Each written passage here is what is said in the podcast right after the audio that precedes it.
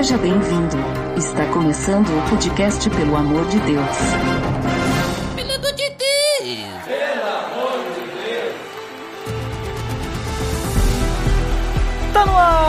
Ar, podcast, pelo amor de Deus, eu sou Ed The Drummer e hoje estou com dois convidados para o nosso papo. Primeiramente, mais uma vez conosco, Rodrigo De Bastiani, o Fofo. E aí, pessoal, hoje a gente vai bater um papo sobre a semana que, que culmina no ponto final aí, no, no To Be Continue do Plano de Deus. Olha só, hein, já temos aí spoilers de quase dois mil anos.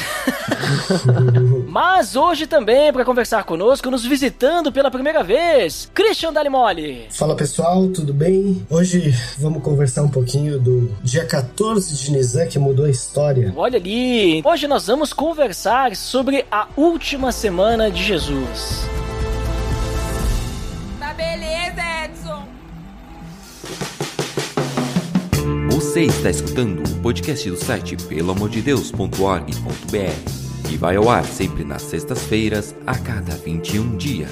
Inscreva-se no nosso feed para não perder nenhum episódio em pelamordedeus.org.br barra feed barra podcast ou pesquise nas plataformas e agregadores de podcast. Curta nossa fanpage em facebook.com barra oficial PADD. Nos siga no Twitter através do arroba underline PADD e também no Instagram oficial PADD. Ou entre em contato conosco através do e-mail contato arroba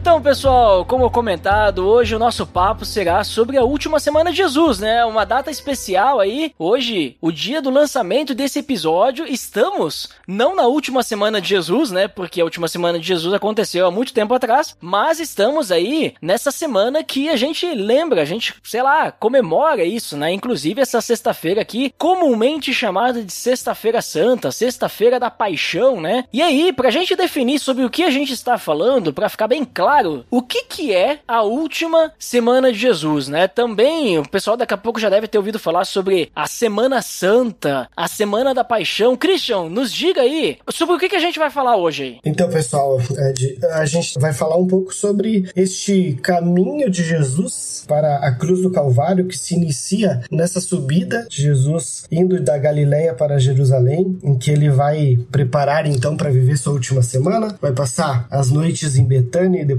durante os seus dias em Jerusalém. É uma semana bem retratada nos evangelhos. Se a gente for calcular mais ou menos a porcentagem dos evangelhos, Mateus e João dedicam mais ou menos mais de 30% do seu conteúdo a essa última semana, Marcos mais de 25% e Lucas 14%. Então, é um tema muito importante em que os próprios evangelistas se dedicaram a explanar e a falar bastante desse confronto final de Jesus com a religiosidade e a vitória dele na cruz. Muito bom, muito bom, muito interessante. E, Fofo, te pergunto também, dentro desse, dessa ideia, quando a gente fala da, dessa semana aí, que dia que começa essa semana e que dia que termina, né? Porque eu falei que no dia do lançamento desse episódio, hoje, no caso, é sexta-feira santa, né? Sexta-feira, e faz parte dessa semana. Mas quando que começa essa semana e quando que ela acaba? Então, essa semana pra nós, ela vai começar lá no domingo, né? Pra Jesus, no caso, né? Que vai ser logo depois de ele passar o, o dia de sábado na casa de um amigo em Betânia e vai sair a caminho de Jerusalém. E ela vai terminar pra nós hoje, no nosso bate-papo, na. A gente vai ir até o final dela, no caso, que é a crucificação de Cristo, né? A ponto ali da, da sexta-feira que a gente fala, certo? Uhum. Mas aí, ah, o pe- quando o pessoal fala da, da semana toda,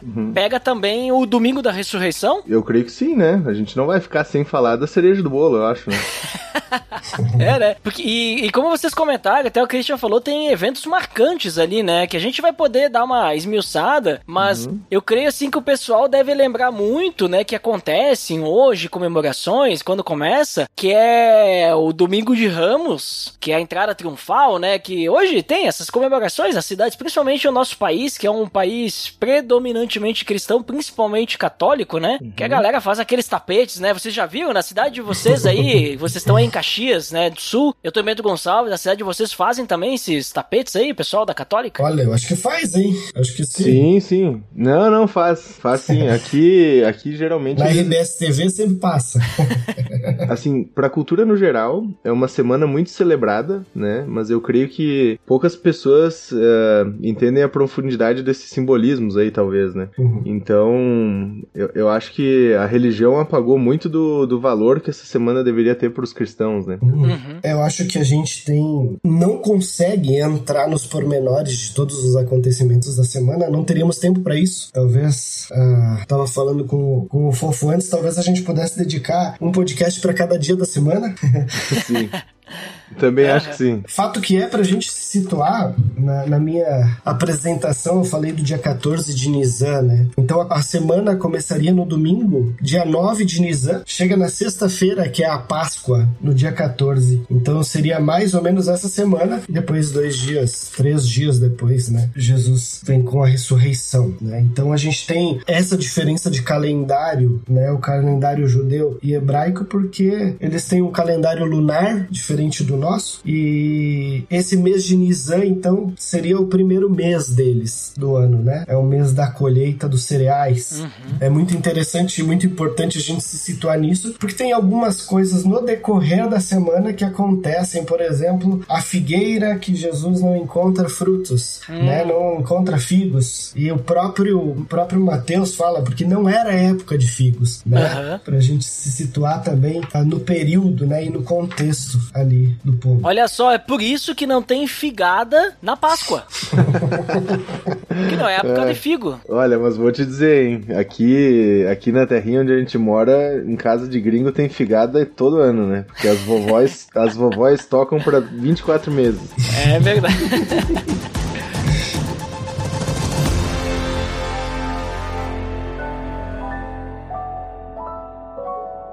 Então, pessoal, entendido sobre o que a gente vai falar hoje, vamos então entender quais são os eventos dessa última semana, né? Se a gente puder passar por cada um deles aí, obviamente que pela questão de tempo a gente não vai se aprofundar muito em todos. Mas começando aí do domingo, né? Até citei antes ali, domingo de Ramos, o que, que acontece isso? Entrada triunfal de Jesus, como assim entrada triunfal? Ele entrou aonde e por que que foi triunfal? Christian, me explica aí, como é que foi esse primeiro acontecimento aí da semana de Jesus? Então, o primeiro, primeiro acontecimento, né, e conhecido, é a chegada de Jesus a Jerusalém, né, a entrada de Jesus em um jumento, né, e o povo, então, a gente por vezes pode até se confundir, mas os textos bíblicos trazem o povo declamando Osana que Jesus é o filho de Davi. Nesse momento, o povo cita então o Salmo 118 e acrescenta o filho de Davi, reconhecendo a Cristo como o filho de Deus, ou como descendente direto de Davi, como o Messias que havia de vir. Havia gente que acreditava nisso, mas o fato importante de citarmos é que não era o pessoal de Jerusalém, era muito provavelmente o pessoal da Galileia que também estava vindo a Jerusalém para comemorar a Páscoa, que reconhece Jesus como o filho de Davi. Uhum. E acho que é bem interessante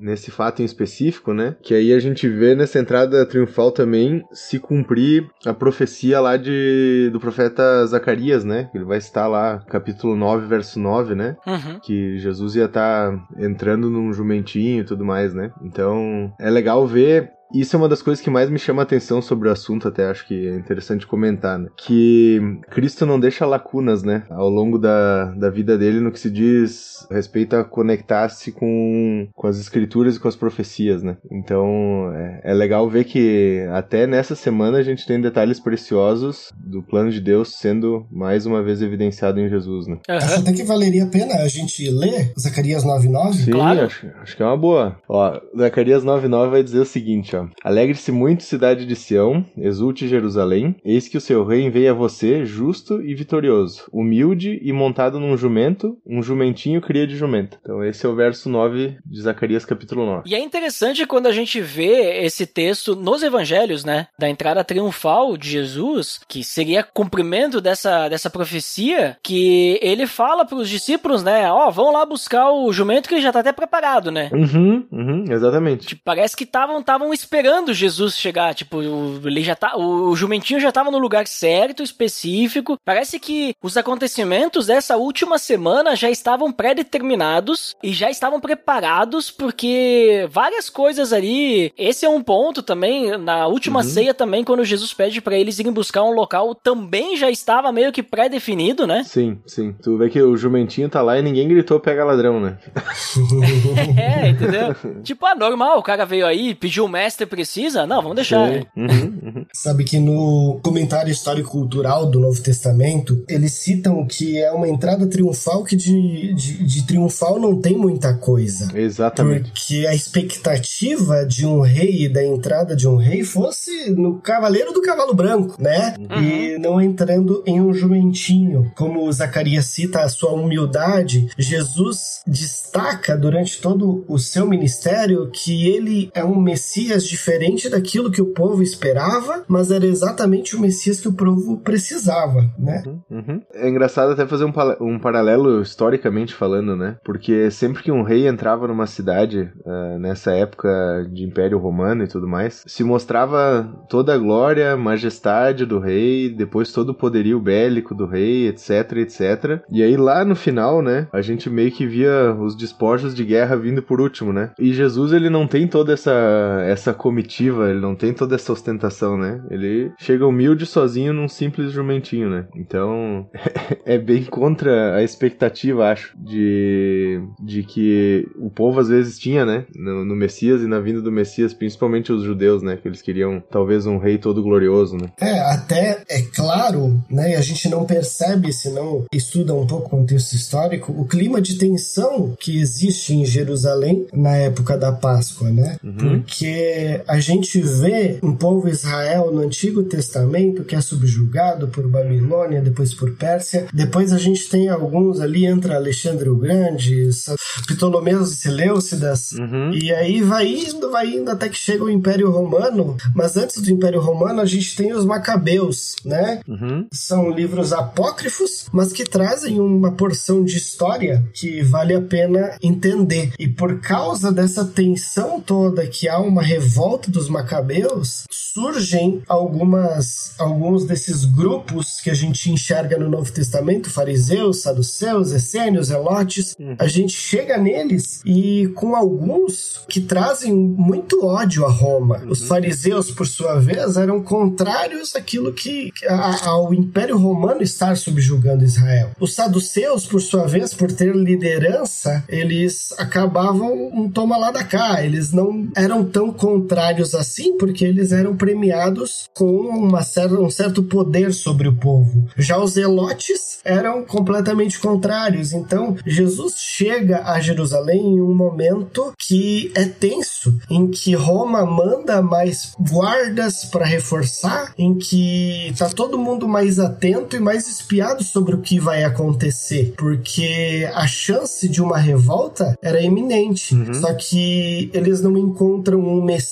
que vá levantar guerra, mas que vai levar sobre si a culpa de todos. Uhum. Isso aí mesmo. E nesse acontecimento ali, então, da entrada triunfal, é, isso, isso tu acabou de falar, Christian, meio, meio que acontece, né? O pessoal fica tão. tem um alvoroço tão grande ali que a, a cidade fica toda agitada ali, né? E eu acho mais interessante nisso tudo é o reconhecimento de Jesus, né? Por mais que ele não esteja com toda a pompa ali, que nem vocês comentaram, né? Tipo, ah, o rei normal na época era assim, uhum. mas ele é reconhecido como rei, né? Como Messias, né? Uhum. Principalmente, porque a forma como as pessoas recebem ele e o cumprimento da profecia de Zacarias também já representa esse reconhecimento, né? Eu vejo que foi bem importante ele ter chegado dessa forma ali, que ali vai iniciar então a semana da, vamos dizer assim, a semana daquilo para o qual ele se preparou a vida inteira, vamos dizer assim, né? Tipo, para qual ele estava esperando, né? Exatamente. Eu acho que é interessante a gente falar que Lucas, né, a narrativa de Lucas vai expor que na sequência Jesus Jesus vai estar tá chorando, né,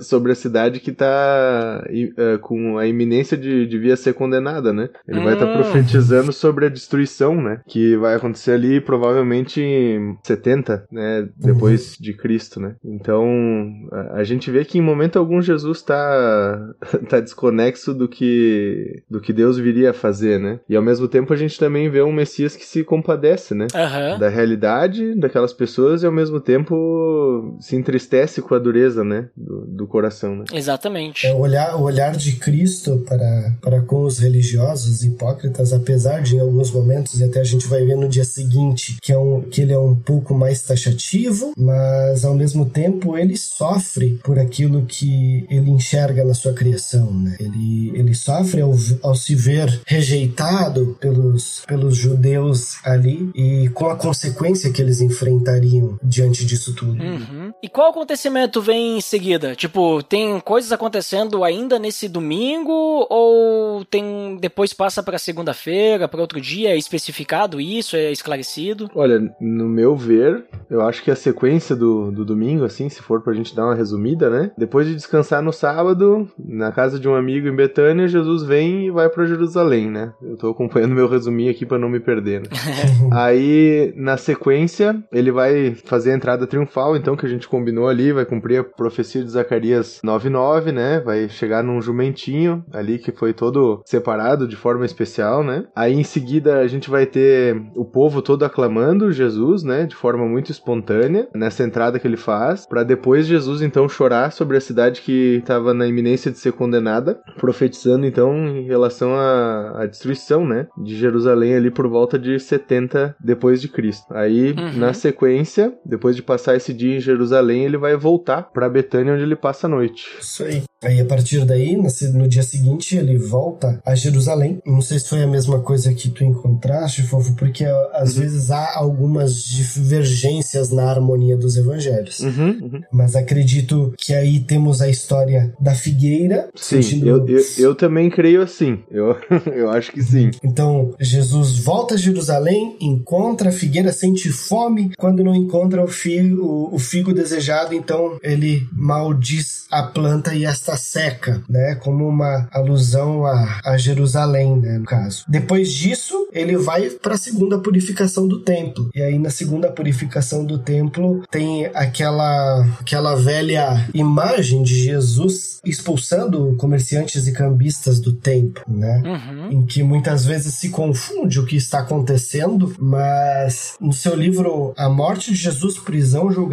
e Crucificação, o John MacArthur ele traz um sistema de corrupção que provavelmente estava implantado no templo através da venda de animais para o sacrifício da Páscoa e é o qual Jesus tanto bate de frente ali com os comerciantes. Não é simples comércio dentro da casa do Senhor, mas sim uma corrupção envolvendo todo o sacrifício ritual que deveria haver. Uhum. É, tem, tem comentaristas que falam que essa corrupção aí ela era até voltada, né, para questão de, de lucro em cima de câmbio, né? Eu não sei exatamente, mas alguns comentários que eu li, eles colocavam essa questão, né? Então, a indignação de Jesus, é, ela era como filho de Deus totalmente justificável, né? Porque as pessoas estavam tentando denegrir uh, o sentido de uma orientação clara que Deus tinha feito acerca do povo para transformar aquilo em, em, fonte de ganho desonesto, né? Então, elas se aproveitavam da vulnerabilidade do viajante, uhum, né? Exatamente. E também de, de uma obrigação perante a lei de cumprir um,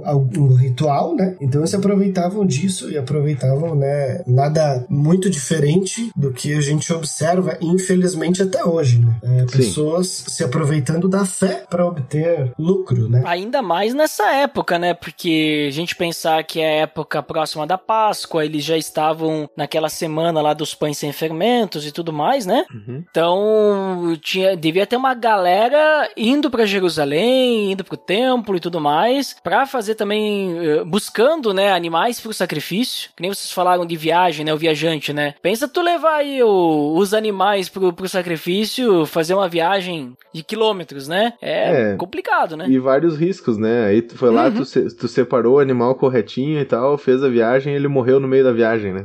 Vai, aí... tipo assim, não tinha Uber, né? Nem voo fretado naquela época. Então, tem, tem toda essa questão, né? De que a, às vezes a gente não entende também a, as coisas no peso delas por causa da velocidade em que a gente vive hoje, né? Uhum. Mas a maldade do ser humano, ela continua sendo comum, né? Sim. É, pelo- isso não Então, muda, né? Isso, isso não muda. Então, o- É. os aproveitadores, as pessoas ali que estavam, infelizmente, né, se aproveitando de algo relacionado a Deus para obter lucro, eles são atemporais, né?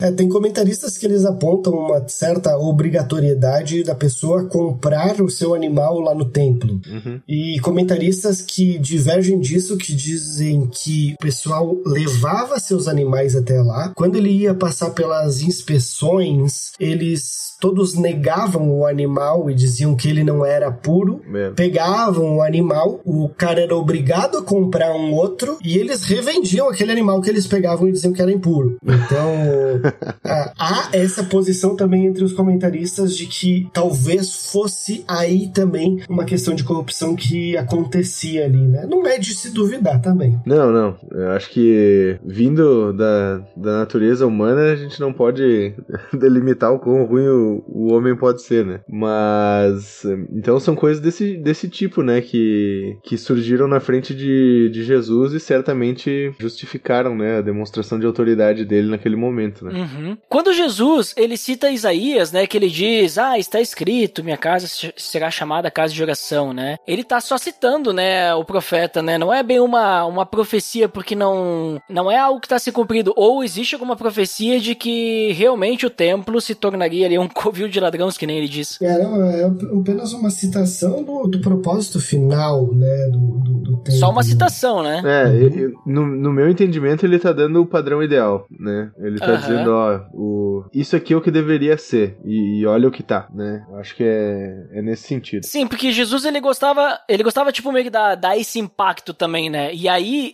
ele usando a palavra, a palavra também, vamos dizer assim, dá a base para aquilo que ele vai fazer, né? Para aquilo, que- aquilo que ele tá fazendo no caso, né? Para expulsar todo mundo ali, né? É, o próprio Jesus fala que ele não veio pra abolir a lei, né? Mas pra cumprir Uhum. ela. Então, tipo, quando a gente vê ele citando os padrões que agradam a Deus, e a gente vê isso em vários pontos do evangelho, né? Não só nessa semana, a gente entende que Jesus tinha tudo muito claro do como deveria ser, né? Até por, ca- por causa do relacionamento íntimo que ele tinha com o pai, né? Então, quando ele vê aquilo ali, eu acho que ele não perde a oportunidade de falar pra eles, ó, tá totalmente desvirtuado do que do, do que era o a vontade de Deus pra esse ambiente aqui, pra essa situação, né? Eu acho que é exatamente essa, esse propósito também de apontar a falha, né? Uhum. Apontar uma falência espiritual que havia no meio do povo, que já não, não tratava mais o templo, talvez com temor e tremor, Uhum. né? E, e acabava fazendo dele um meio para ganhar dinheiro. né?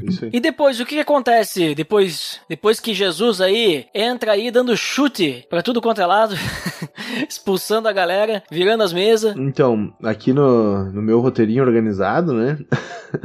é, eu, eu vejo que eles. que olhando pro evangelho, Jesus e os discípulos, então, eles vão voltar pra Betânia e passar a noite lá de novo. né? E aí a gente encerra a segunda. Uhum. E aquela conversa, assim, que, pelo menos assim, eh, me parece que acontece eh, ali no meio, que vem alguns textos de João, que Jesus ele começa a explicar. Isso aí se encaixaria dentro do templo, no, no dia seguinte, né? João 12. Não sei se vocês viram esses textos ali. Jo- João 12, pra mim, ele aparece. A partir do versículo 20. Do 20 ao 38, ele aparece como se fosse no terceiro dia já, né? Que seria Uhum. no dia seguinte, que daí é os embates, né? Com alguns fariseus e tudo mais. Uhum. É, eu, eu também acredito que sim. Então começa, vamos dizer assim, Je- Jesus ele volta no dia seguinte, né? Isso. Então ele faz, a, ele faz a limpa do templo, foi lá, limpou, expulsou o pessoal que tava fazendo a coisa errada, né? Mostra pra eles que eles estão fazendo a coisa errada, de acordo com o que a própria palavra diz. E aí no dia seguinte ele volta lá pra ensinar, né? Vamos dizer assim, ele vai conversar com o pessoal e ali a gente vê a partir do João 12, 20 que tinham gentios ali no meio, né? Também, né? Uhum. Sim. Tinham gregos, né? Diz grego pra mim não é judeu, né? Então é gentil.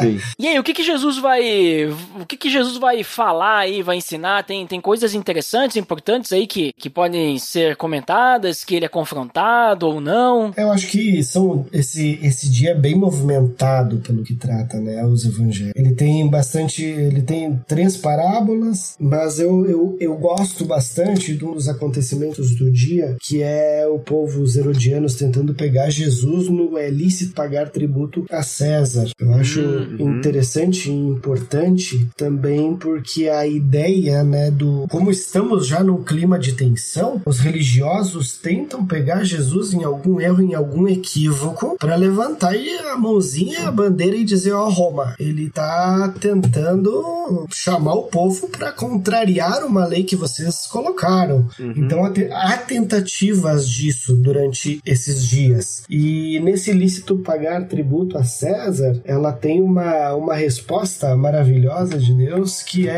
de Jesus, né? Que é de olhar de quem tem o rostinho ali, né? Qual é a imagem que aparece e é, daí a César o que é de César, daí a Deus o que é de Deus. Então, aquilo que consta a imagem de César, deem a César. Aquilo que consta a imagem e semelhança de Deus, deem a Deus. Então, Jesus, além de responder, instrui eles a derramarem as suas vidas diante de Deus, a buscarem esse relacionamento mais íntimo com Yahweh, né? É interessante que vão ter diversos religiosos, né, com visões diferentes, tentando colocar Jesus contra a parede, né? Que nem tu falou sobre essa questão aí do imposto, ele vai ser questionado sobre a autoridade que ele fala, ele vai ser questionado também sobre questão de ressurreição também, né? Que Sim. tinha, é- era os saduceus, né, que eles tinham esse problema com a ressurreição, né? Eles mesmos. Sim, sim, eles mesmos. Eles acreditavam que não ia rolar.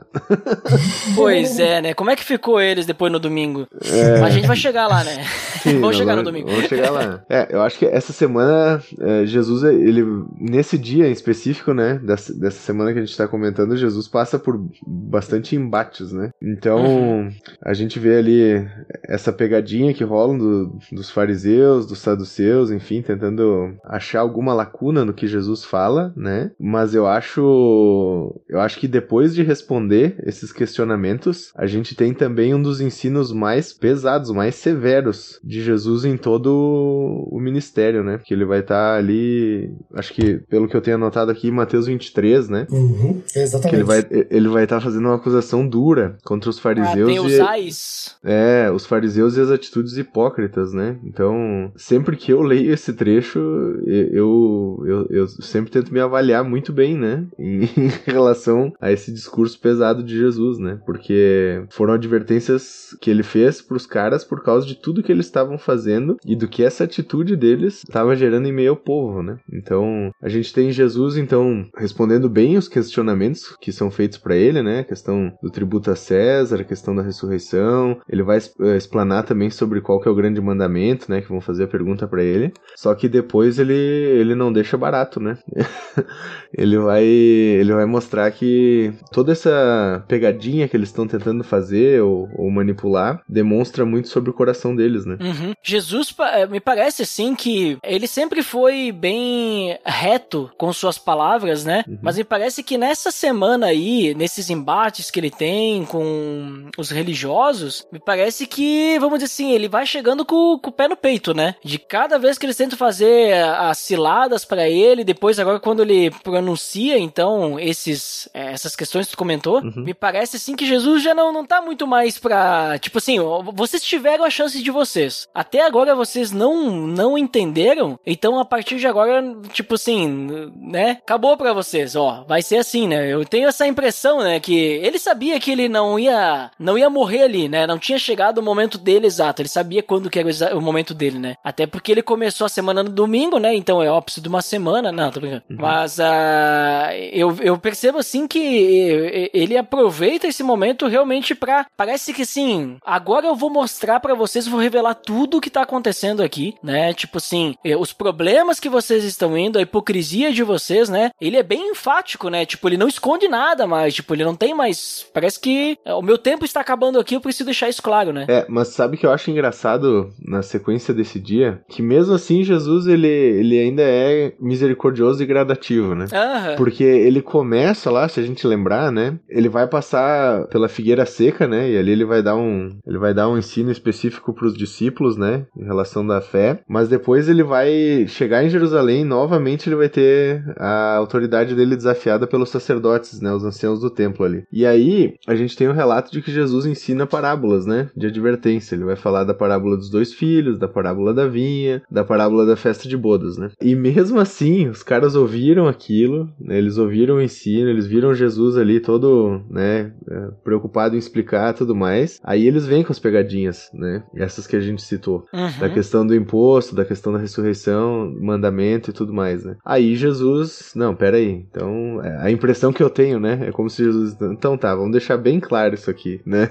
E, e a gente culmina aí nos nos ais lá de Mateus 23. Né? É um embate bem constante de Jesus para com os religiosos, né? Uhum. Principalmente com os fariseus, em alguns momentos com os saduceus também, mas eu acho que muito se dá com os fariseus por causa da tradição oral, né? E de algumas leis que eles tentavam impor ao povo apenas para aparecer, e é o que Jesus fala, tudo que vocês fazem é para se exibir, uhum. de acordo com o NVT, Mateus 23, 5. Então ele, ele traz esse aspecto hipócrita deles de tentar se cercar e fazer coisas para que os outros vejam. Então eles acabam esquecendo o coração da lei, esquecendo que quando eles perguntaram o maior dos mandamentos, o legislador da lei estava explicando para eles o que a lei sempre quis dizer. Mesmo assim, eles não aceitam esse ensino, então são contrastados com sua hipocrisia e sua vida de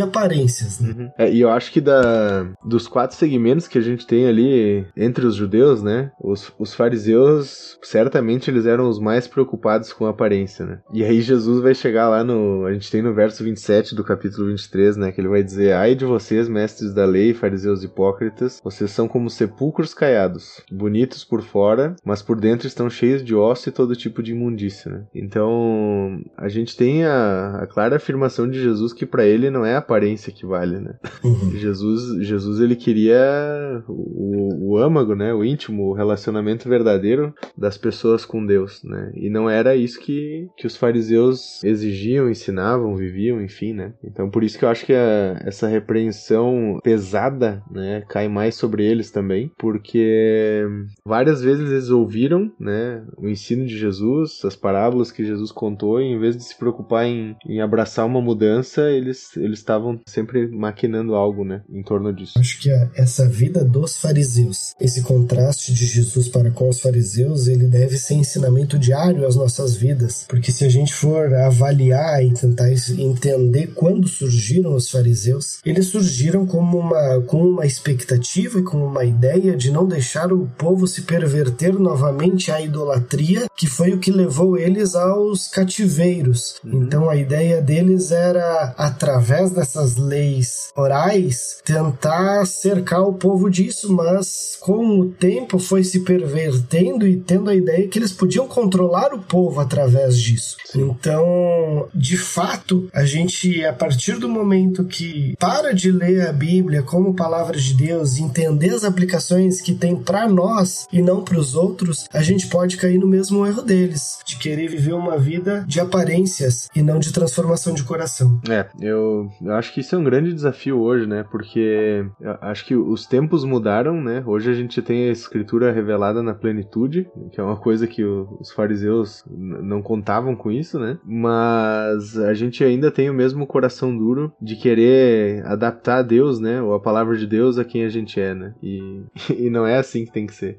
A gente vê que a partir do momento que a gente entende quem Cristo é, e Jesus demonstrava isso para eles acerca de Deus o tempo todo, né? A partir do momento que a gente entende é diante de Deus, a gente tem que se arrepender, se sujeitar e, e viver de acordo a agradar esse Deus, né? E não tentar dar jeitinho. Uhum. E a partir desses, dessas conversas, né, Jesus provocou bastante os religiosos, tanto que depois disso eles começaram a tramar como é que eles iam pegar Jesus, né? E eles já estavam querendo crucificar ele, né? Estavam uhum. querendo. Bom, Jesus fala isso, né? Que ele estava chegando perto, né? Da crucificação. E aí eles já começam a tramar isso, mas só que eles estavam preocupados com o povo, né? Tipo, porque tava ali a época da Páscoa. Não, vamos deixar a Páscoa aí, tem muita gente aqui, não vai pegar bem, né? Né? Mal eles sabiam que o povo ia querer crucificar Jesus junto, né? é, porque tinha muito mais religioso ali no meio, né? Então, quanto, quanto mais gente, mais, mais peso vai dar pra, pra mensagem. Mas antes disso, né? Antes de qualquer, qualquer ação dos religiosos, na quinta-feira à noite, Jesus ele vai celebrar a Páscoa, né? E por que começa na quinta-feira à noite? Tem alguma questão? Porque a Páscoa seria tipo assim na sexta ali, mas eles já começam na quinta-feira à noite. Tem alguma, alguma questão relacionada com a forma que o judeu conta o dia? É, é isso mesmo. O judeu costuma contar o dia a partir do que o sol se põe, né? O entardecer, ele vira já novo dia. Então, o que pôs-se o sol na quinta-feira já se tornava sexta-feira. Acho que para quem já leu Gênesis 1, talvez já tenha causado estranheza quando fala passou-se a tarde e a manhã e este foi o quinto dia, né? Mas ele traz essa ideia porque o, o judeu realmente ele enxerga o novo, o novo dia dele é a partir do tempo do sol se pôr, né? Achei aqui pra ti, ó, Cris. Achou? Se quiser. Gênesis 1:8, ó, vai dizer assim: Ao firmamento Deus chamou o céu, passaram-se tarde e amanhã e esse foi o segundo dia. Então ele meio amanhã ali ele já conta o entardecer, né? Então eles invertem essa visão de dia, né? Então por isso que eu lembro de ler esse texto e causar estranheza, né? Tipo, pô, passou a tarde amanhã e acabou o dia. É estranho pra gente, mas na percepção do judeu, entardeceu já era a Páscoa, já era 14 de Nisan na quinta noite pra A gente. gente tem aí o fato do. do mais um dos. da- das arquiteturas soberanas de Deus, né? Que a gente comentou lá no início, que é quando os Uhum. discípulos pedem pra Jesus onde ele gostaria de comer a Páscoa, e Jesus dá as instruções pra ele e eles acabam chegando lá num, num lugar bem espaçoso, né? Num cenáculo mobiliado e tal. E aí a gente tem uma, uma das partes do evangelho que, que mais me toca, né? Que é o, o famoso lava-pés, né? Uhum. Que a gente vê Cristo, né, Deus encarnado, criador de todas as coisas, lavando os garrões dos seus discípulos, inclusive de Judas, né? Exato, exato. Inclusive, já citando, nós temos um episódio que a gente fala especificamente da última ceia. Link no post pra você conferir aí todos os detalhes aí, né, sobre isso até que o Fofo falou do lava-pés e tudo mais. Tem muito conteúdo esse podcast, né, cara? O- Tu vê só, né? Inclusive, essa, essa questão ali, né? Tipo, da última ceia de Jesus, né? Porque a gente pensa, ah, última ceia, ele só. Que nem tu falou, né? Ele tem esse momento do lava-pés, ele tem alguns momentos de ensino pros discípulos, momentos de preparação pros discípulos também do que viria a acontecer, né? Momentos dramáticos, momentos de tensão, né? Judas sai para atrair Jesus, momentos também de tensão. Pedro é, é, vamos dizer assim, como é que se fala? É repreendido por Jesus e ainda Jesus profetiza na vida de Pedro dizendo que ele vai fazer coisa que ele não queria. Momentos tensos nessa última ceia aí, né? Não foi uma jantinha qualquer, né? Não, e eu acho legal que Jesus dá spoiler também, né? Porque. Je- Jesus institui a ceia ali e a galera não tá entendendo direito o que, que tá acontecendo, né? Também.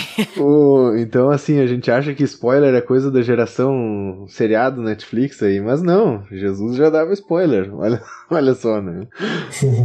É, o, o- esse período, esse tempo no cenáculo, ele foi pesado, acredito, para Jesus, né? Porque, de fato, há esse momento dos, dos seus parceiros, né, de ministério, aqueles que ele escolheu para estar junto com ele, que um o negaria e todos o abandonaria, né? Então, Jesus se vê abandonado para que hoje, por meio da fé, a gente nunca fosse abandonado. Jesus, ele não temos também como passar esse período do cenáculo sem relembrar o significado da ceia e dessa libertação do povo do Egito e, e enxergar essa nova instituição de Cristo que é a ceia que nos lembra a vitória na cruz e a, a li- nossa libertação da escravidão do pecado, né? E depois que eles finalizam ali a ceia, né, que eles saem do cenáculo, Jesus, então ele vai pra onde dali? Aí ele vai pro jardim do Getsemane, Uhum. né? E- Eu acho que talvez dos evangelhos pra mim, essa cena aí, quando Jesus vai pro Getsemane e ele incentiva a galera a estar orando com ele, né? Os discípulos a estar orando com ele, é, é uma das melhores né, da, da limitação humana, né? Porque a gente tem ali os discípulos do cara, de Jesus, né, de Deus, que sabe, tipo, estavam ouvindo até então dele que provavelmente, né, ele ia partir e etc e tal, tal, tal. E eles são chamados, desafiados pelo próprio mestre estar orando com eles ali, né? E por M motivos, parece que, que eles, eles não conseguem entender o peso ou, ou levar tão a sério quanto deveria, né? E mesmo Jesus desafiando algumas vezes, eles acabam sucumbindo, né? Uhum. E a gente vai ver, a gente vai ver isso mais ainda até o momento em- de que Jesus vai ser de fato crucificado, né? Então, isso pra mim é bom também, porque sempre me lembra de que ninguém mais fora Jesus poderia ter feito por nós, pela humanidade, tudo que fez, né? Porque nem os caras que estavam com ele aguentaram fazer nada ou passar perto de nada que ele passou, né? Exatamente.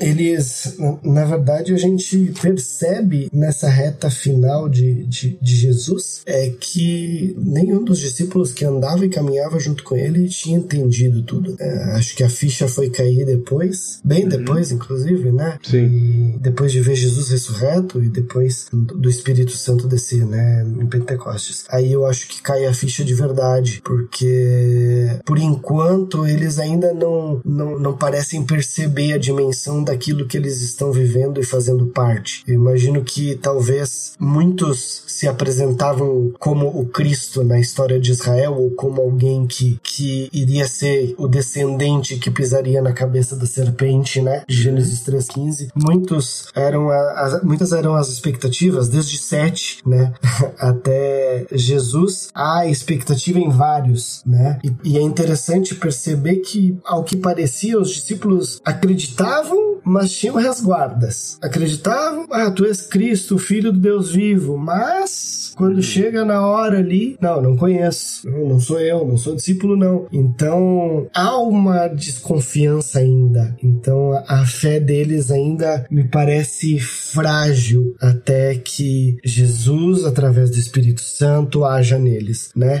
Isso nos mostra o quão frágeis somos também e dependentes dele para crer nele. É, traduzindo para termos modernos, até esse ponto aí, todos eles eram modinha, né? Isso O- eles não tinham virado crente raiz ainda. O- era tudo Nutella ainda. é, Certo, mas aí então Jesus ele vai orar lá no Getsemane, no Getsemane ele ora, ele se angustia, né? E enquanto os discípulos em vez de ficarem acordados orando dormiam, né? Uhum. Isso mais de uma vez e chega o momento da traição, né? Chega o momento que Jesus vai ser preso, né? É logo depois disso, né? Isso aí, rola o fatídico beijo da traição, né? Uhum. E aí, depois então, Jesus ele é preso, ele vai. Ele passa de um lado pro outro, autoridade de um, autoridade de Roma, autoridade do. Vai pra vários, né? Ainda há no Getsemane a, a ótima história de Pedro e Malco, né? Ah, É. sim, exatamente. Essa- Pedro essa Guerreiro, né? É, Pe- Pedro queria resolver no braço, né? Pedro guarda-costas, Jesus. Eu, eu acho, então, inclusive aquilo que a gente estava falando, que talvez os discípulos não tivessem ainda entendido tudo, talvez eles estivessem esperando o, o sinal de Jesus para ir para cima. E talvez Pedro demonstra que, que tava só esperando para arrancar a orelha dos caras, né? Então, mas Jesus pensava diferente. Graças a Deus, né? É, mas é engraçado pensar, tipo, como o Pedro era arrogante também, né? tipo assim, tu tá ali. Cara, eu gosto muito de Pedro porque eu me identifico muito com as pataquadas dele, né? Que ele é muito. ele é muito 8 ou 80, né? E aí tu vê nessa situação em específico, tipo assim, ó, ele se diz ser discípulo do Filho de Deus, o Criador de todas as coisas, né? E ele acha literalmente que é a espadinha dele que vai fazer diferença. Sabe? tipo assim, ele não olhou pro cara que acalmou a tempestade, né? Que, que salvou ele de todas as roubadas antes e tal. Esqueceu de tudo, né? Memória curta. O- Pedro é uma então, figura sensacional, né? Sim, Pedro, Pedro é um baita personagem. Se me permite indicar, o John MacArthur tem uma, um livro que chama Dois, Doze Homens Extraordinariamente Comuns, em que ele conta, ele, ele faz em cada capítulo de um, de um discípulo, e o de Pedro é sensacional de acompanharmos a transformação dele dos evangelhos até Atos e por aí vai. Assim, é, é sensacional a, a, transformação que ele passa. É, é, é outro cara, né? É outro cara. Aí, a partir daí, né, ele, Jesus é levado para os julgamentos, né? Então nós temos julgamento religioso com Anás, Caifás e o Sinédrio. Provavelmente ali entre duas e seis da manhã deve ter acontecido isso. O que vale ressaltar nesse julgamento religioso de Anás, Caifás e o Sinédrio é que Anás era o sumo sacerdote emérito, né? Caifás era seu genro e tinha assumido então no lugar dele. Mas fato é que há muitas ilegalidades nesse julgamento religioso de Jesus. Os aprisionamentos não podiam ser feitos à noite, julgamento de criminoso também não podia ser feito à noite.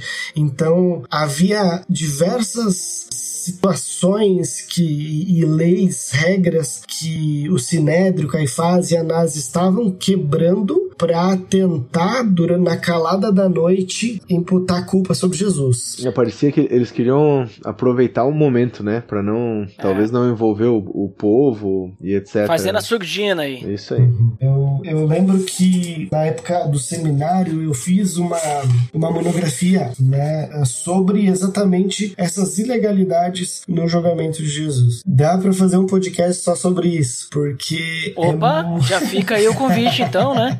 porque é muita coisa que Anás e Caifás fazem e é, é tudo tentando testemunha falsa que eles usam, discursos que não batem e tudo na tentativa de pegar Jesus em um erro e uma falha. E quando eles acham, né, que ou supõem que, achar, que acharam a falha e rasgam suas vestes, inclusive o sumo sacerdote até isso não poderia fazer, mas rasga suas vestes acusando Jesus de blasfêmia, não faziam ideia que não era blasfêmia, né? Se qualquer um de nós falasse aquilo que Jesus falou, estaríamos blasfemando, mas Jesus de fato era o filho de Davi, de fato era o filho de Deus, o Messias que havia de vir. E ele aguentou tudo calado e respeitou, mesmo que fosse a injustiça humana para condená-lo, para que ele, que é totalmente justo, visse Deus colocando sua ira toda sobre ele e salvasse a humanidade. Isso é sensacional de Jesus. Essa inversão da justiça dele para a injustiça humana é, é, algo que nessa reta final, antes da crucificação, saltam aos olhos. É, e aí, vou aproveitar o ensejo, né? Aí a gente consegue enxergar também aquele pedacinho de Isaías 53, né? Que vai uhum. dizer que ele ficou em silêncio mesmo diante dos acusadores. Então, eu acho, eu acho muito legal ver os links que, que a gente tem de Cristo nesse momento com, com o que diziam os profetas, né? Acerca do Messias, né? Então, uhum. tipo assim, Jesus era o cara que tinha poder e autoridade para nesse momento ali estalar os dedos e resetar tudo,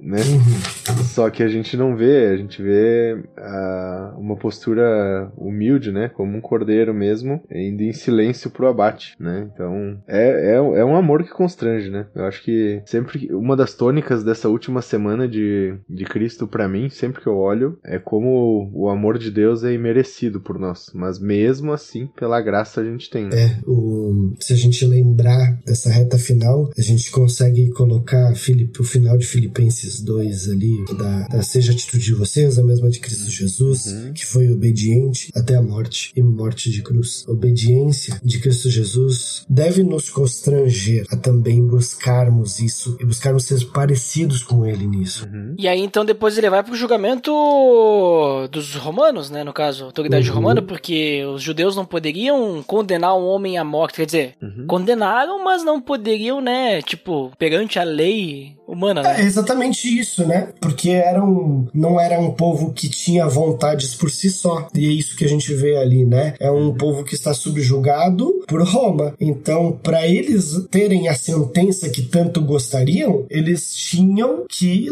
levá-lo Roma e tentar colocar sobre ele um, uma falha, um erro que incomodasse os romanos. A princípio, ao que se sabia, a blasfêmia não era um pecado que Roma costumava punir com crucificação, mas eles tentam levá-lo e daí vai aquele joga para lá, joga para cá, é Pilatos, né, Pôncio Pilatos, o procurador romano que lá estava e Herodes Antipas ali, até que no fim temos essa essa troca, essa substituição por Barrabás Barrabás, né? É, e é, vale, acho que vale lembrar também, só por, por pontuar, né? Que entre esse julgamento religioso e o julgamento estatal, assim, vamos dizer, né? A gente ainda tem a, a trinegada de Pedro e o suicídio de Judas, né? Ah, sim. Uhum. Se, Então- cumpre, pro- se cumpre aquilo que Jesus falou que Pedro ia fazer. Sim, que ele ia negar três vezes antes do, do galo cantar, né? Aí a gente tem o mais um embasamento pro horário legal do Christian, aí, né? que tava tudo rolando na calada da noite mesmo. né? O... É. Então, assim, é, Jesus, ele é julgado, ele é zombado pelos soldados, é flagelado, Uhum. ele é condenado, então, à crucificação, que nem o Christian falou, eles soltam Bar Barrabás, né? Uhum. Ele carrega a cruz até o local da sua crucificação, inclusive tem é, Marcos, né, é, cita e Mateus também. Ah, não, Lucas também. É, Mateus, Marcos e Lucas citam que eh, no meio dessa, dessa via aparece um, um outro, um outro Simão, né, que não é o Simão Pedro, mas é o Sireneu, né, Isso aí. que, que ajuda Jesus, vamos dizer assim, o cara que tava ali e botaram ele no meio. A- a- ajuda, ajuda, tipo assim, né? Vai ali e ajuda o cara, entendeu? Tá, beleza, né? Vou lá ajudar. É. Não, porque olha só, eu tô com uma Almeida aqui e em Uhum. Marcos 15, 21 diz assim, ó. E constrangeram um certo Simão Sireneu. O que, que tá querendo dizer com constrangeiro? Diz, ó, tu aí, né? Carrega a cruz do cara ali, tipo, Hum. tipo, né? Quase dizendo assim, coitado do cara, né? Na NVT ele traz a ideia de que um homem chamado Simão de Sirene passava ali naquele momento vindo do campo e daí eles obrigaram ele. Então, É. tava de Mas passagem. tranquilo, mas, mas tu for ver, digamos assim, ele mal sabia, não sei se, se esse eh, Simão conhecia Jesus e tudo mais, mas um, tal, talvez se não conhecessem, né, mal ele sabia quem ele tava ajudando, né? Uhum. Tipo, inter- interessante nisso, mas a grande realidade que Jesus, então, ele é pregado na cruz, ele é crucificado, ele morre, né? Uhum. Por volta da tarde, então a gente vê que foi um julgamento que foi realmente. que aconteceu aí na calada da noite, por trás do negócio. Eu fico imaginando que os caras estavam fazendo de noite, nem dormiram aquela noite, né? Pra, pra poder julgar Jesus e tal, né? Tipo, estavam esperando por isso, estavam preparados, né? É, eu acho que assim, a a cena em que Jesus faz um discurso duro pros fariseus lá, que a gente viu que aconteceu logo ali depois da, da quarta, né, que tudo ficou meio, meio, não, na terça, desculpa, terça, né? Uhum, na terça. Ah, aconteceu na terça, aquilo ali deu, eu acho que deu uma motivada nos caras. Sabe? Tipo assim, não, nós vamos ter que resolver esse Jesus logo, ele tá trazendo muito problema pra nós, né? Então. É, e, uhum. É, é, é toda uma. A gente vê que ao longo do evangelho, gradativamente, os fariseus eles foram, eles foram tentando ir contra Jesus, seja por questionamento e etc, etc, né? Tem até o episódio do barranco lá que, que Jesus passa no meio deles dando uma encarada, né? Então a, a gente tem todo um caminho gradativo pra chegar até aí, né? Acho que. E no final das contas, Jesus acabou vencendo a morte, né? É sensacional nessa após a crucificação, né, em que temos as que pelo menos que dados apontam e concorda-se que ele passou cerca de seis horas ali, né? Uhum. E a salvação na cruz, né? Sensacional é que é a salvação de um criminoso que o que demonstra e nos aponta que tudo aquele discurso que Jesus havia feito durante a semana é verdade, de que a hipocrisia, de que viveu uma vida toda aparentando ter fé não quer dizer nada. O cara passou a vida toda e estava sendo crucificado ao lado de Jesus como um criminoso, outra Roma, provavelmente. Ele encontra a salvação através da fé, né? Então, a, a na cruz ensino também. Sim, sim. E, e a gente dá pra estender até. E, e a gente não sabe se o cara que foi salvo no, no julgamento do povo realmente foi salvo, né? Uhum. Barrabás foi liberto, mas foi liberto da crucificação, né? A gente não sabe, assim, a gente não vê arrependimento nele depois, né? Então, é, são contrastes muito interessantes, né? E, e da mesma forma, a gente combate veementemente, né? Aquele dito popular lá que a- tem uma galera que adora e insiste em citar, né? Que a voz do povo não é a voz de Deus, né? Por- porque o povo podia ter livrado Jesus, né? E não livrou. Então, esse, esse esquema de, de, de maioria vence, maioria tá certa, não, não é valor que a gente deve trazer pra nossa vida, não. É. Mas então acontece ali a crucificação, acontecem várias profecias também sendo cumpridas ali, né? Inclusive, nós temos um episódio falando sobre crucificação e a salvação de Cristo. Link no post. E também, três dias depois, Jesus vai ressuscitar e temos um episódio falando sobre a ressurreição. Link no post também. Olha só, né? Pra você ter mais detalhes. Porque senão a gente, né? O tempo é escasso.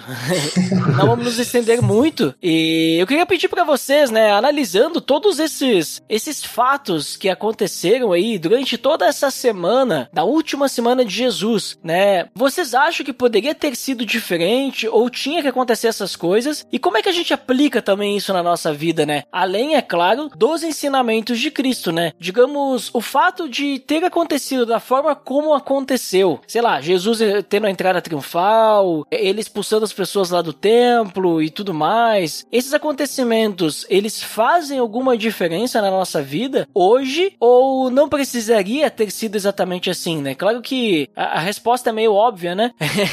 Mas uh, gostaria só que vocês, tipo assim, comentassem algo sobre isso mesmo. Eu acho que o plano de Deus é perfeito. Acho que temos que ressaltar e aplaudir isso. O plano de Deus é perfeito. Seu filho veio na plenitude dos tempos. Ele veio em um tempo em que havia essa pax romana que facilitou muito do ministério dele e das suas viagens. Mas além de tudo, a gente percebe que biblicamente nos, os evangelhos tratam e trazem os religiosos e todos aqueles judeus que infelizmente não reconheceram o seu Messias, mas que aquilo que eu falei em algum momento, Jesus não foi o Messias que o povo de Israel esperava, mas ele foi exatamente o que o povo de Israel precisava e que a humanidade precisava também. Uhum. Então, não há não há salvação longe de Jesus. Não há salvação longe do plano perfeito de Deus, que em Cristo Jesus cumpriu a sua palavra, cumpriu as profecias do Antigo Testamento e cumpriu o seu plano redentor da humanidade. Uhum. E pra ti, fofo, como é que tu vê? Bom, eu creio que a gente tem muito ensinamento precioso nessa última semana quando a gente olha pro que Jesus fala e quando a gente olha para todo o cenário do que acontece, né? Às vezes, muitas, é, muitas vezes a gente lê a Bíblia se, se colocando em, em nível de superioridade ou em pé de, de desigualdade com, com o contexto, né? Mas a gente vê a evidência clara de que o homem longe de Deus, ele, ele tá sempre sob a influência do pecado, né? Então, ele não tem nada de valor se ele não conhece a Deus, porque queira ou não queira, a maldade ela vai se evidenciar em algum momento, né? A gente vê isso nas atitudes das pessoas que se relacionaram com Cristo ao longo do ministério, a gente vê isso no egoísmo que é retratado, a gente vê isso na, na fraqueza da carne que é demonstrada em vários sentidos, né? A gente vê isso nas instituições, a gente vê isso nos religiosos e etc, etc, etc. Mas ao mesmo tempo a gente vê o tempo todo um Cristo gracioso que oferece gratuitamente, né, esse amor e esse acesso e oportunidade de relação com o Pai. Né? Isso é, é, estendido a nós até hoje. Né? Então a gente olha para o nosso redor e a gente enxerga um mundo tão caído quanto aquele uh, que Jesus transitou nessa última semana. Né? A gente vê os mesmos jeitinhos, a gente vê uh, as mesmas fugas, a gente vê as mesmas mentiras, talvez com umas roupas um pouco diferentes, né? Mas como conhecedores dessa verdade, como pessoas que entendem esse Messias que veio para oferecer redenção gra uh, gratuitamente, a gente não deve se deixar dar forma, né, a, a esse mundo que a gente está inserido. Eu acho que essa é a pegada que a gente vê nos discípulos depois que a ficha cai, né, e que Jesus restaura cada um deles pessoalmente. Né? A gente vê homens que entenderam a verdade, que entenderam quem Cristo era e apontaram suas vidas para isso. Né? Então, eu acho que do mesmo jeito que, que essa semana ela vai falar sobre várias coisas que, que mostram, né, o quanto a gente é limitado, a gente vê o quanto o Jesus a quem a gente serve e o Jesus a quem a gente crê, ele é o detentor de toda a glória, de todo o poder e de toda a majestade, né? E, e demonstrando um amor que a gente não merece. Tinha um professor, o saudoso Carlos Oswaldo Cardoso Pinto, que ele falava que Deus não se cansa dos nossos recomeços. Ele não se cansa dos nossos recomeços, não se cansou dos recomeços dos discípulos de Pedro nem de Saulo, que depois também vai fazer uma linda história e uma grande diferença. E ele não se cansa dos nossos recomeços. Nunca é tarde para recomeçar, porque o mesmo Jesus que morreu naquela cruz, ele é gracioso e misericordioso para nos dar uma oportunidade de servi-lo e glorificá-lo através das nossas vidas. Tá. Então,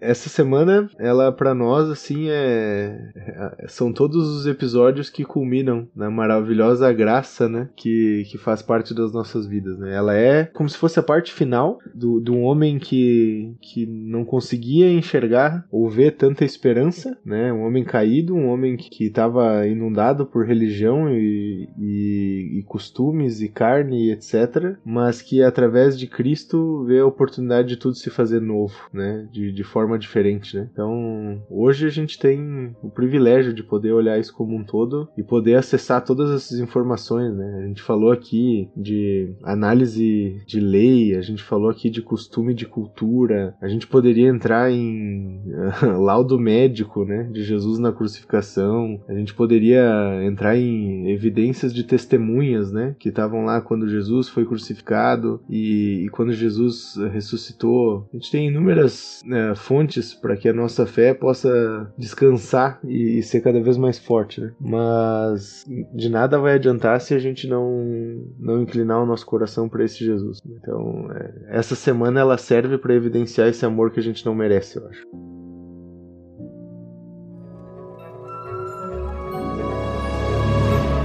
Muito bem, pessoal, ótimo papo que tivemos aí. E então vamos para as considerações finais. Eu vou começar pelo Christian. Por favor, Christian, nos diga aí o que você finalmente considera e depois, se quiser compartilhar onde é que o pessoal pode te encontrar, quiser divulgar alguma coisa, fica à vontade. Fala galera, foi um prazer estar aí conversando um pouco com vocês e relembrar um pouco do motivo da nossa esperança. Enxergar na caminhada e em toda essa semana de Jesus graça e misericórdia que nos alcançam até hoje. Nos transformam, nos moldam e como é lindo e maravilhoso ver o nosso Salvador se sacrificando por nós e nos dando uma nova esperança de uma nova vida e essa possibilidade de termos um relacionamento íntimo e vivo com o Pai. Arroba Christian Dali, com dois L's. No Instagram não posto muitas coisas a não ser meus filhos maravilhosos e minha esposa. Muito bom, então. Link no post aí pro pessoal poder conferir o Instagram do Christian. Muito obrigado, Christian, por participar da gravação conosco, né? Espero que seja a primeira de muitas, que nem diria as bonequinhas do Worms lá, né? Estamos aí, estamos aí. Deixa eu falar, eu tenho, eu tenho que complementar, só que a minha esposa também é maravilhosa, tá? Pra não ficar ruim depois Ah. pra mim. Claro, claro, com certeza, é importante. Isso eu não vou cortar, tá? Pode ficar tranquilo. Meus filhos e minha esposa maravilhosa aí. Tá. E, o- e os bonequinhos e os bonequinhos do Worms denunciou tua idade, hein, Duda? Tu viu só? Mas e aí, fofo, então, já nos diga aí o que você finalmente considera e depois comente aí onde é que o pessoal pode encontrar. Se quiser divulgar algo também, fica à vontade. Então, considerações finais, né? Acho que primeiro é uma brincadeirinha, né? Acho que ah, pra, pra próxima Páscoa, Duda, tu pode fazer, ah, gravar um episódio pra cada dia do podcast, né? Porque, porque tem pano pra manga, né? É, tem bastante. Olha, ó, pode- podemos fazer uma série, série A Última Semana de Jesus. é, aí, ó. que aí a galera que acompanha o podcast pode, tipo, entrar no clima da Páscoa. Cada dia ouvir um episódio, entendeu? Tô te dando uma sacada. Sim, mas é um episódio por ano daí, tá? Ah, Páscoa. não, não, não, fica tranquilo. O... Não, longo prazo, pra manter o. Como é que é que se diz? Tipo, tu manter a audiência, sabe? Não, Tu não. segura a audi- a audiência por um ano. O cara tem que esperar o próximo ano, assim vai. Entendi, é, é, sete anos de audiência, muito bom. né? Mas então, considerações finais sobre o assunto, cara, eu acho que fomentar a galera, né? A não, a não ficar acomodado só com o que a gente conversou aqui, mas ir, ir atrás de, de, de fazer esse exercício, né? Pegar os evangelhos, tentar entender o melhor possível a sequência dessas, dessas coisas que a gente conversou hoje, né? De cada dia que Jesus passou nessa última semana. Desafiar também, uma coisa que eu acho muito legal e é um, um exercício muito bacana para que a nossa fé seja mais fundada e madura, né? Pesquisa sobre todas as profecias acerca do Messias e tudo que se cumpre em Cristo do Antigo Testamento pro Novo, né? É um, é um exercício muito legal de fazer olhando para essa semana em específico, mas também pro ministério de Jesus como um todo. E, e por fim, eu acho que para nós, a, a, alegria que, que, que surge, né? É, o conforto que vem quando a gente olha para tudo que Jesus fez por nós, culminando nessa última semana, né? E sendo consumado na cruz através da morte e ressurreição, deve ser algo que, que move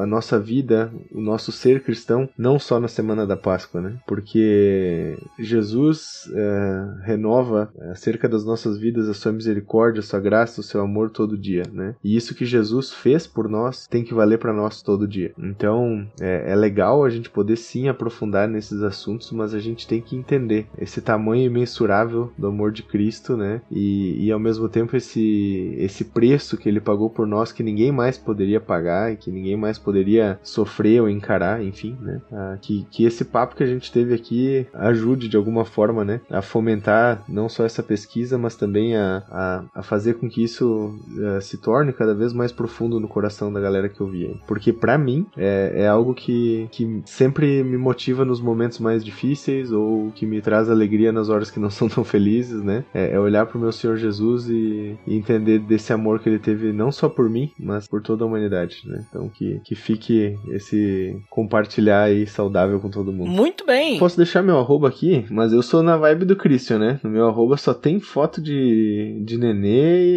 e de coisinha de, de guitarra, mas volta e meia a gente troca umas ideias, né? Então, se alguém quiser olhar lá no Instagram, dar um bisu, é arroba Rodrigo Debastiani 1986. Beleza, então link no post pra você também conferir aí o Instagram do que eu chamo de fofo, né? Fofo. É, Rodrigo Debastiani é só quando a minha mãe tava braba que ela me chamava, né? Eu então, não tá E o apelido ficou porque eu ganhei ele quando era criança e não gostei. Então.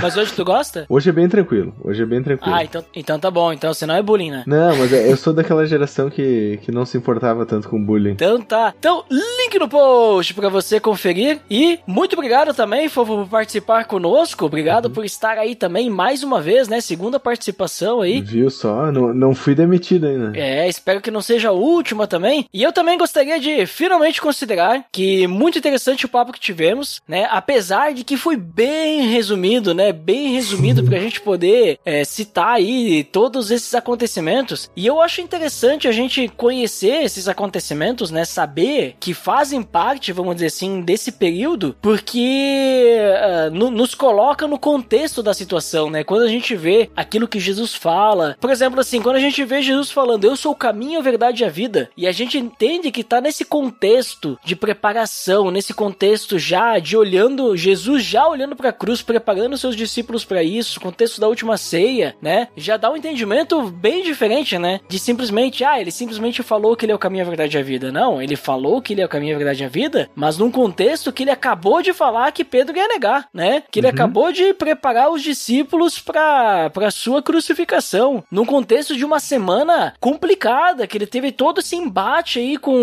com os religiosos, né? Então, é, tipo, dá um peso diferente, né? E eu acho que é importante isso, eu acho que só aprimora mais, aprimora não é a palavra, né? Mas só fortalece mais a nossa fé, né? E, o, e a nossa dependência de Deus, né? Então, é muito interessante isso e com certeza vamos ter que marcar outros episódios para falar de pontos específicos aí dessa semana que nós citamos aqui. Então, já deixo estendido aí o convite para vocês dois aí, pra gente poder falar desses outros temas. E pro nosso nobre amigo e ouvinte, agradeço por nos escutar até aqui e até o próximo episódio. Até mais! Pelo amor de Deus!